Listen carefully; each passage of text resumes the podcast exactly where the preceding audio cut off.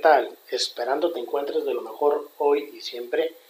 Te platico que en las diferentes redes sociales y medios digitales se logra apreciar cómo prevalece la ausencia de la asertividad en los comentarios de quienes participan, sobre todo en temas relacionados con la política.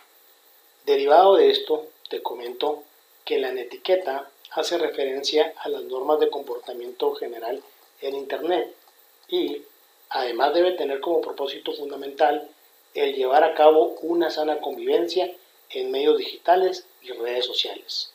En esta edición número 4, nombrada La etiqueta en la política, te daré a conocer mi reflexión respecto a esta temática. ¡Comenzamos!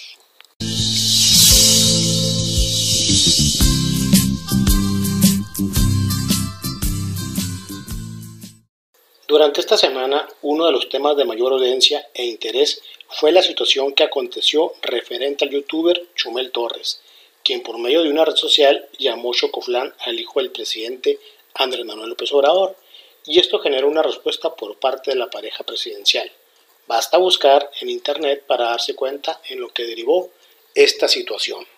Si usted busca en alguna red social a cualquier político, observe qué es lo que prevalece en los comentarios probablemente encuentre comentarios constructivos y positivos, pero sin duda alguna habrá expresiones insultivas, denigrantes, negativas y por supuesto con grandes faltas ortográficas, lo que pone de manifiesto el bajo nivel educativo y cultural que hay en nuestro país.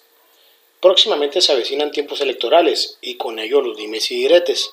Por ello, te aconsejo seguir algunas reglas de la etiqueta política. Regla número 1.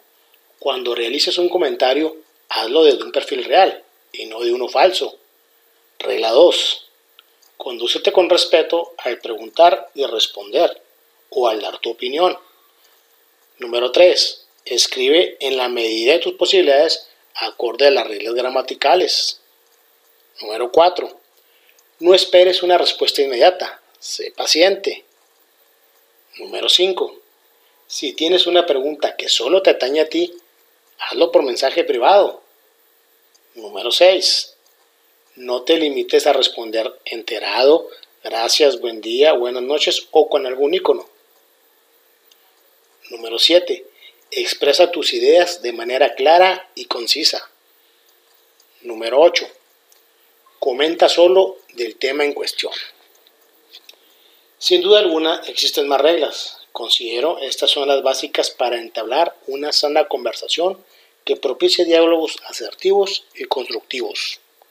Si queremos un país en donde prevalezca la seguridad, la educación, la salud y una serie de factores que nos permita a todos los mexicanos tener una mejor calidad de vida, es necesario que el primer paso lo demos la sociedad civil, por medio de cambios en el saber, en el saber hacer y saber ser.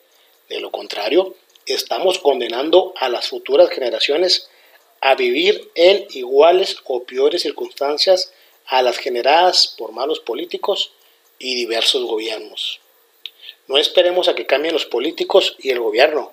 Cambiemos como sociedad y los beneficios llegarán por añadidura.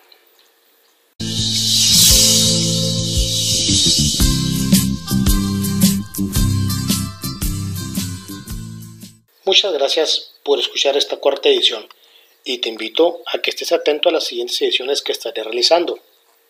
Mi nombre es Moisés Álvarez Palacio y te mando saludos desde la fronteriza ciudad de Ojinaga, Chihuahua.